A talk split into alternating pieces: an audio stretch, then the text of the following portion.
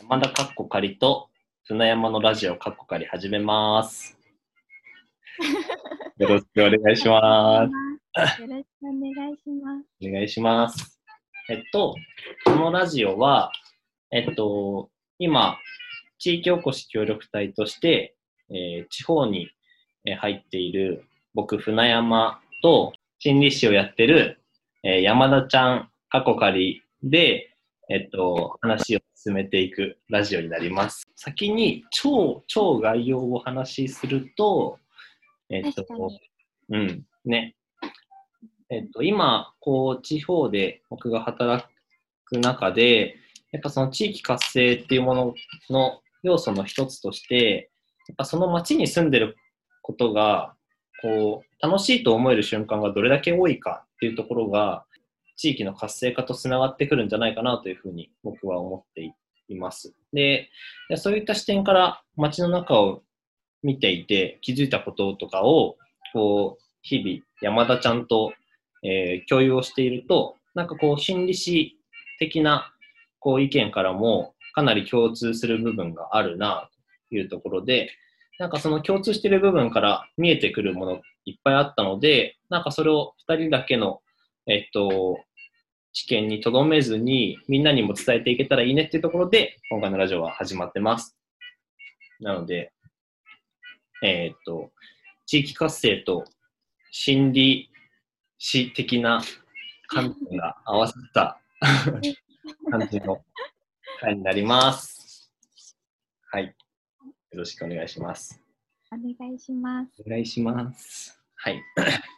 まず、えっ、と、僕、船山ですが、え今、島根県の津和野町というところで地域おこし協力隊をやってます。今、えっと、地域おこし協力隊任期3年なんですけども、今僕、えー3年目で、今年が最終年度になります。これまで、えっと、情報発信とかで、えーウェブで記事書いてみたりとか、あとは東京で津和野のこと、魅力を発信するイベントを行ってきたりしました。で、えっと、街の人に向けたこうワークショップとかイベントとかもいっぱいやってきていて、えーこれ社会教育っていう分野とかとかなり近い部分なんですけども、えーっと、街の人を対象に、まあ街の課題をみんなで考えようっていうイベントを開いたりとか、あとは大人の学び場作ろうみたいな感じで、えっと、外から講師呼んできて、えーなんか1日7時間から8時間ぐらい、なんかみんなで学ぶみたいな。そうはい、ボリュームたくさんだね。そうなのよ。超盛りだったんで、そう、やったりとか してます。で、最近だと、えーっと、そう、あの、うちの町、太鼓谷稲荷神社っていう、うん京都の伏見稲荷の分社にあたる神社があるんですけど、そこが、うんそう、あの、千本鳥居みたいなのがあって、そこで流しそうめんしようやっていう計画を動かしてます。はい。鳥の中で。そうそうそうそうそう。鳥の中で。全長300メートル、高低差50メートルの流しそうめんをしたいなと思ってます。で、まあなんか、まあ今回の流しそうめんも、そのやっぱ、なんだろう、なんだろう、仕事以外の時間を使ってやってるんだけど、まあなんかそういうこう、えーっと、なんだろうな、仕事じゃない時間、うん。生活の時間も、あの、遊ぶ余地とか、この街でできることがたくさんあるっていうことに気づいたりすると、やっぱりこう、この街に住んでてよかったなって思える要素が増えるというか、うんうん。なんか、明日もこの街で生活していたいなっていうふうにあの思う契機になるんじゃないかなと思って、えーそんな企画を練ったりしています。なんかこう世の中でね、働き方改革とかが出てきていて、こう、うん。なんだろう、仕事の時間をなんか豊かにするみたいな風潮がうん。結構あるけど、うん。まあ、生活の時間も改めてこう考え直しませんか？考え直しませんかって言ったらちょっとあれだけど、うん。見方を変えるっていうのも、うん。あの そこを、なんかこう、どっちかだけが楽しいっていう状態じゃなくて、うん。どっちも楽しいっていう状態を作っていくっていうのが、すごく大事なんじゃないかなと思ったりもして。うん、ます。本当そうね。全人的な生き方っていう。そうそうそうそう そうそう。うんところですね。そんな、僕の方は大体そんな感じ。あと他にもいろいろやっていいはするんですが、なんかそういうのは、ちょっとまた会話をしながら、えっと、うんうちょこちょこ出せていけたらなと思ってます。うんはい。はい、楽しみです。楽しみです。私も。じゃあ、山田ちゃん行きますか。山田かっこ仮ですね。で、えー私は普段は心理師としてうん。働いてます。うん。でえっと私は東京に住んでて、う日々のなんだろうな、まあ、仕事も違うけど、日々の暮らし方も生活様式とか、うん。全然やっぱり船山くんとはうん。今違うじゃない、特にコロナとかがうんあったのは、やっぱりその、なんだろう、自然豊かなところでの暮らしと、なんかこう密になっているところの暮らしって結構違うから、うん。そういうところでのなんかお話もできたらいいなというふうに個人的には思ってます。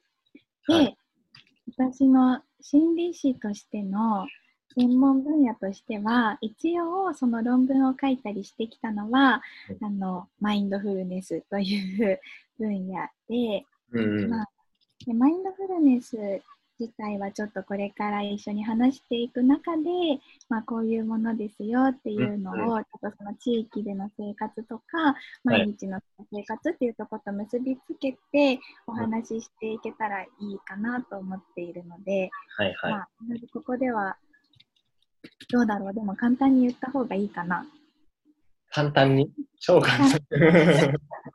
超簡単に言うと、まあ、あの、今、この瞬間を大事にするっていう、そのありのままの、この、今し、この瞬間を、あの、本当に生き切るっていうのかな。なんか、うん。いつも私たちはこう過去とか未来とかに思いを馳せて心ここにあらずっていうようなうん。状態になっていることが結構まあ忙しかったりすると多いかなというふうに思うんですがでもその中でこう心ここにあらずっていうのじゃなくて 今この瞬間を生き切るうん。今目の前にあることをちゃんと大事にするっていうまあすっごい大枠 ですけどうん。そうざっくりまとめるとそういう感じ。なのかな。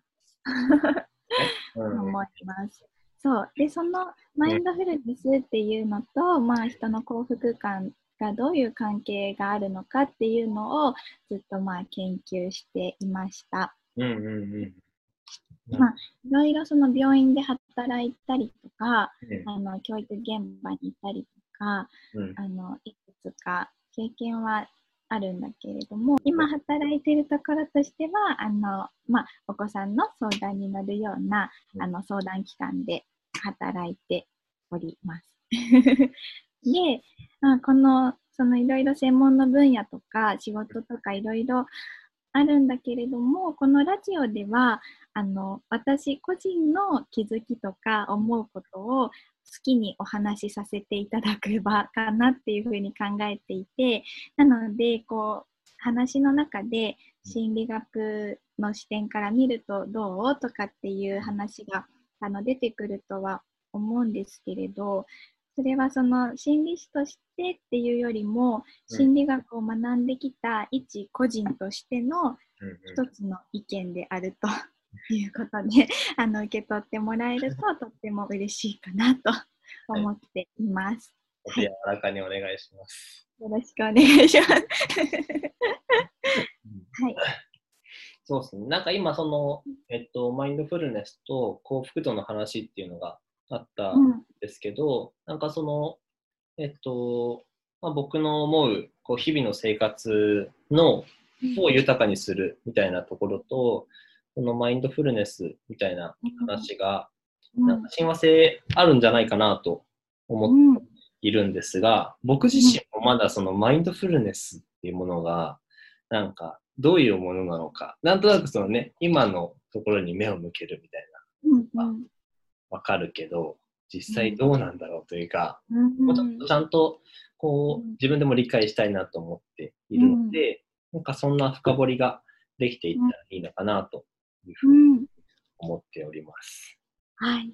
はい。私も、あの、その地域での仕事とか、うん。船山さんもやってることとか、うん。その、まあ、生活の基盤とか、その生活そのものを楽しむための、まあ、枠作りみたいなところなのかなっていう、すごいざっくりしたうん。感覚的な、その、理解しかまだ全然してないから、そこのところを、うん。あの、ちょっとずつ、自分の専門と結びつけながら、うんこうより具体的に聞いていけたらいいなっていうふうに思ってます。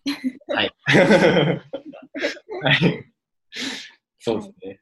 あのうん、ちょっと普段話はしてるけど、うん、踏んでなかった部分を踏み込みに行く感じでそうそう。いきました。ねそうですね。